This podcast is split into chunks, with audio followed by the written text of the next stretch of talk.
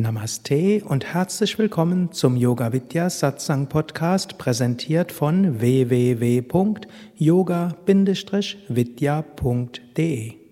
Werde ein Jnani, einer, der das Höchste erkennt. Zusammenfassung eines Vortrags im Shivananda Ashram Rishikesh zur Bhagavad Gita, fünftes Kapitel ab Vers 5.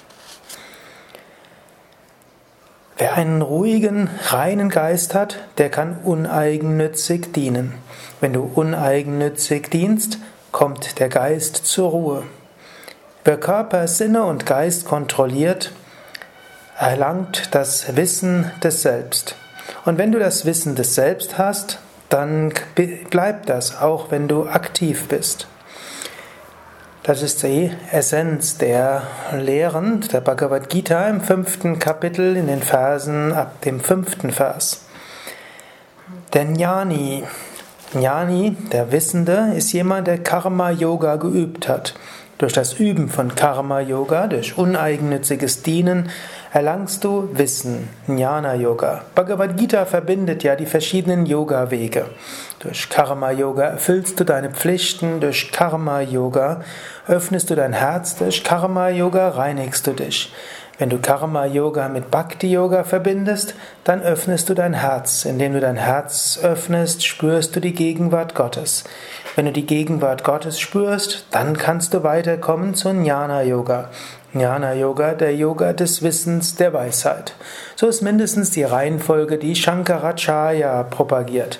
Shankaracharya, der große Acharya, der große Meister um 800 nach Christus, sagt zum einen, durch Jnana an sich kommt man zur höchsten Verwirklichung. Er sagt aber auch, Jnana, Bhakti und Karma Yoga ist hilfreich. Karma Yoga reinigt, Karma Yoga hilft, das hilft sich in andere hineinzuversetzen. Mit Karma Yoga verbindest du dich mit anderen. Mit Karma Yoga erfüllst du deine Pflichten und Aufgaben. Und über Bhakti Yoga öffnest du dein Herz, über Bhakti Yoga spürst du Gott, über Bhakti Yoga verbindest du dich mit der höheren Wirklichkeit. Und mit Bhakti Yoga kannst du alles, was du tust, Gott darbringen. Wenn dein Herz durch Bhakti Yoga geöffnet ist, dann kommt die Frage, wer bin ich? Und das ist Jnana Yoga. Und zwar, die Frage kannst du natürlich jederzeit stellen, aber wenn du schon uneigennützig geworden bist, dich gereinigt hast mittels Karma Yoga, wenn du dich mit Gott verbunden hast, ein weites Herz hast, Liebe zur höchsten Wahrheit, Bhakti Yoga, dann wird die Frage, wer bin ich, nicht nur eine theoretische, sondern eine sehr tiefe Erfahrung werden. Wirklich die Frage wird zur Erfahrung werden. Wenn du dein Jnana erreicht hast, das Wissen um das höchste Selbst, dann bist du zum Vollkommenen geworden, zum Jnani. Ein Jnani ist jemand, der die höchste Wahrheit erreicht hat. Wie alles im Sanskrit hat auch das Wort Jnani mehrfache Bedeutung. Jnani ist zum einen derjenige, der den Weg des Jnana Yoga beschreibt oder geht, aber Jnani ist vor allen Dingen derjenige, der Wissen erreicht hat. Es gibt zwei Arten von Jnanis. Hm, eigentlich kann man sagen, es gibt vier Arten von Jnanis. Zunächst mal gibt es den Grahastha Jnani und den Sannyasa Jnani. Der Grahastha Jnani ist derjenige, der im Berufs- und Familienleben steht. Und ein Sannyasa Jnani ist derjenige, der zum Swami geworden ist, zum Mönch, zur Nonne. Es gibt diese beiden Arten von Jnanis und diese beiden Arten von Jnanis sind gleich. Krishna erwähnt, dass es beide gibt. Und auch Shankaracharya in seinem Kommentar sagt, es gibt den Grahastha-Jnani und den Sannyasa-Jnani. Es ist letztlich egal, in welchen Lebensumständen man steht, man kann zum Jnani werden. Wiederum gibt es zwei Arten von Jnanis. Es gibt die aktiven Jnanis und es gibt die kontemplativen Jnanis. Die kontemplativen Jnanis, die tun fast nichts Äußeres. Dazu gehört Ramana Maharshi oder auch der große heilige Tapovan, der in Rishikesh besonders bekannt ist. Beide haben nichts viel getan, sie haben hauptsächlich meditiert, sie haben Liebe ausgestrahlt, sie haben gelehrt durch ihre Ausstrahlung, durch ihr Beispiel und Menschen haben in ihrer Gegenwart Gott erfahren. Es gibt solche Menschen, die so kontemplativ sind. Es gibt aber auch aktive Jnanis, also solche, die ein aktives Leben führen. Dazu gehört zum Beispiel Shankaracharya, dazu gehört auch Swami Shivananda, dazu gehörte auch Swami Chidananda und Swami Vishnadevananda. Ein aktiver Jnani zum Beispiel ist Shankaracharya. Shankaracharya hatte ein sehr aktives Leben. Er reiste mehrmals durch Indien und damals gab es noch keine Flugzeuge oder Züge oder Autos oder hm, gepflasterte Straßen. Shankara reiste durch Indien und hielt überall Vorträge. Er etablierte verschiedene Tempel, er etablierte Pilgerorte, er etablierte die großen Mats, also große Mutterklöster kann man sagen. Er schuf eine Organisation, eben den Dashanami-Orden. Und es war gar nicht so einfach. Er trainierte seine Schüler, bildete sie aus. Er führte viele Debatten mit anderen großen Meistern seiner Zeit. Er schrieb seine großen Kommentare, er schrieb viele Bücher. Er war auch Musiker, er komponierte Shlokas, er komponierte Lieder und Gedichte. Er war also sehr aktiv. So wie auch Swami Shivananda sehr aktiv war. Er hatte zwar auch eine etwas kontemplativere Phase von 1924 bis etwa 1934, aber danach war er sehr aktiv. So gibt es also aktive Jnanis, es gibt kontemplative Jnanis, es gibt solche, die Grahastas sind, solche, die Sannyasin sind. Aber was haben alle äh, Jnanis gemeinsam. Sie haben das, was im Englischen genannt wird, Detachment, ein schwer zu übersetzendes Wort, Losgelöstheit. Das heißt, sie sind verhaftungslos. Sie wissen, ich bin nicht der Körper, ich bin nicht der Genießende, ich bin nicht der Geist, ich bin nicht die Emotionen. Ein Jnani tut alles, was zu tun ist, aber er ist nicht, nicht verhaftet. Der Jnani braucht nichts für sich, er handelt nicht für sich. Er handelt aus Liebe und aus Mitgefühl. Die wahre Natur ist Liebe und Mitgefühl. Die wahre Natur ist Freude. Und dieser Aspekt wurde von dem Swami, von dem ich den Vortrag gehört hatte, ganz besonders betont.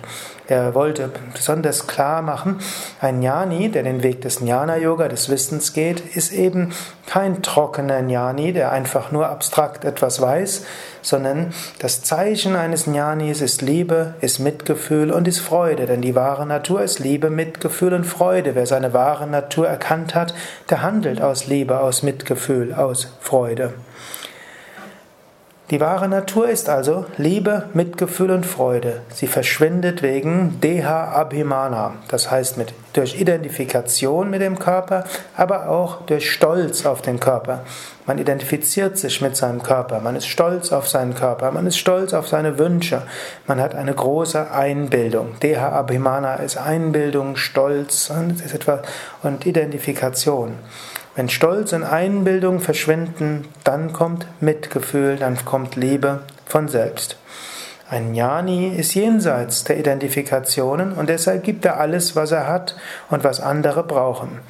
Wenn jemanden sieht, der Kleidung braucht oder Nahrung braucht und er hat äh, Kleidung und Nahrung, dann teilt er das mit anderen.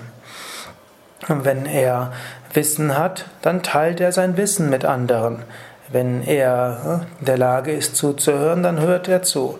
Der Jnani weiß, was andere brauchen, er spürt, was andere brauchen, er hat dieses Mitgefühl und teilt dann alles, was er selbst hat, um anderen zu helfen und zu dienen.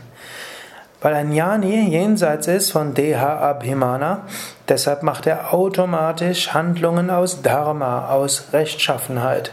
So wie man Deha Abhimana hat, also sich mit seinem Körper identifiziert und sich identifiziert mit äh, dem, was man denkt, was man braucht und dem, was man denkt, was man ist, entsteht Adharma. Hm, das heißt das Gegenteil von Rechtschaffenheit. Der Atma ist nicht Körper, Geist und Sinne. Der Atman ist jenseits davon. Der Jnani hat daher keine Selbstsucht, er hat keine Ich-Sucht, er identifiziert sich mit der ganzen Welt. Er identifiziert sich mit Gott und damit nicht mehr mit dem kleinen Ich.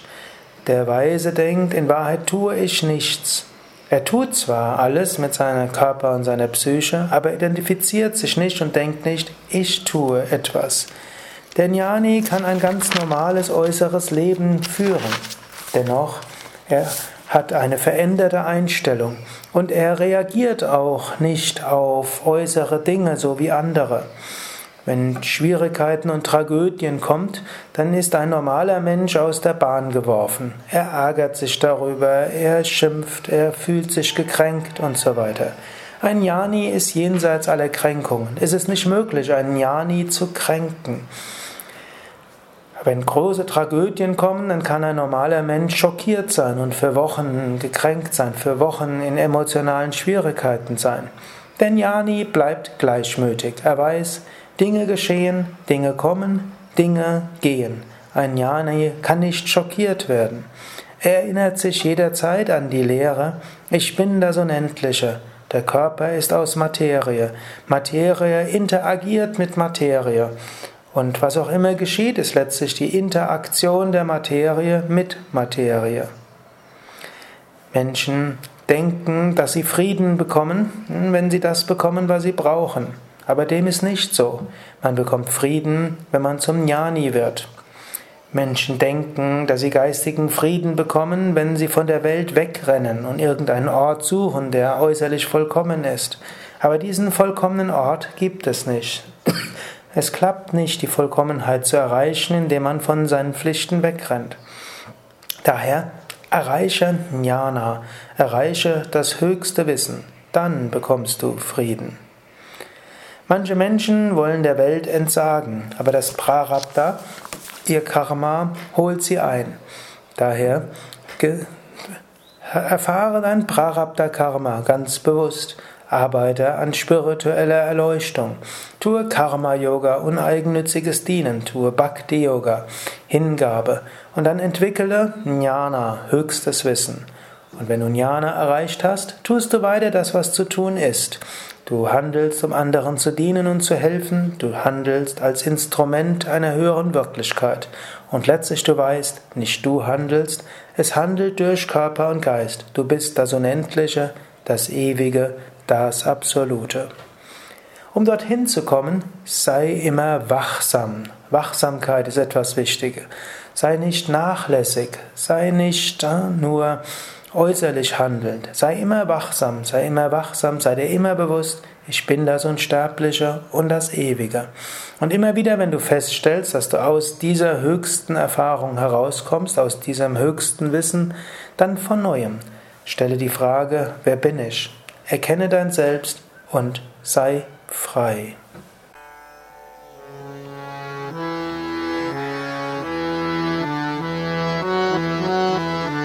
Dies war also die aktuelle Ausgabe des Yoga Vidya Satsang Podcasts, präsentiert von www.yoga-vidya.de